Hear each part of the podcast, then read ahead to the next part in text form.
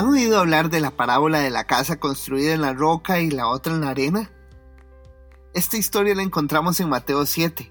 En resumen, es la historia de dos casas que recibieron los embates de la naturaleza, sin embargo, una soportó y la otra cayó. En esta historia, Jesús compara a dos personas quienes eligieron lugares diferentes para construir sus casas. La persona prudente es quien construyó la casa en la roca. La persona imprudente es quien construyó la casa en la arena. Ahora bien, ¿qué define la prudencia?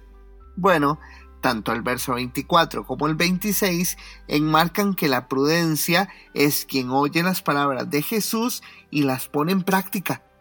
Y la imprudencia es oírlas y no ponerlas en práctica. Si seguimos profundizando en el entendimiento de la parábola, independientemente del lugar en que fueron construidas las casas, ellas recibieron las mismas pruebas. Sin embargo, solo una de ellas prevaleció, la que estaba fundada en la roca.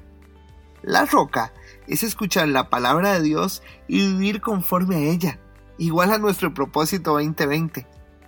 Jesucristo ejemplifica con la lluvia, el río y el viento que las pruebas de la vida van a venir sobre nosotros.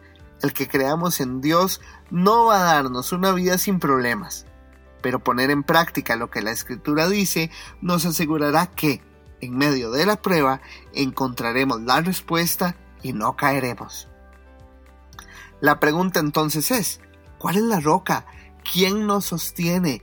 ¿Quién nos brinda un fundamento para soportar los embates propios de la vida?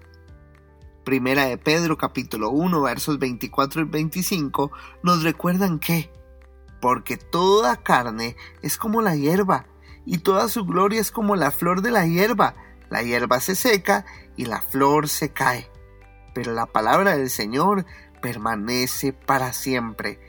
Esta es la palabra del Evangelio que les ha sido anunciada. No hay mejor propósito que podamos tener este año que vivir de acuerdo con su palabra. Jesucristo se reveló a sí mismo en las Escrituras y quiere que conozcamos su carácter, su obra y su voluntad. Puedo decir sin temor a equivocarme que Dios nos dice hoy. Mi querido, mi querida, quiero que te acerques más a mi palabra y quiero que la vivas cada día más. Porque quiero que puedas estar bien cuando la lluvia esté lejos y quiero que estés seguro cuando la tormenta llegue. No quiero que te arrastre la duda, no quiero que te lleven los problemas. Quiero que puedas encontrar lo que solo un cimiento firme puede dar. ¡Wow! Ahora entiendo claramente por qué David dijo en Primera de Samuel capítulo 22 verso 47, el Señor vive. Alabanzas a mi roca. Exaltado sea Dios, la roca de mi salvación.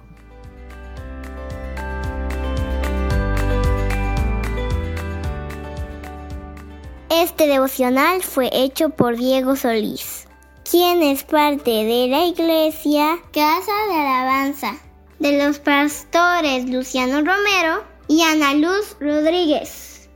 Búscanos en Facebook como Ministerio Internacional Casa de Alabanza. ¡Ánimo!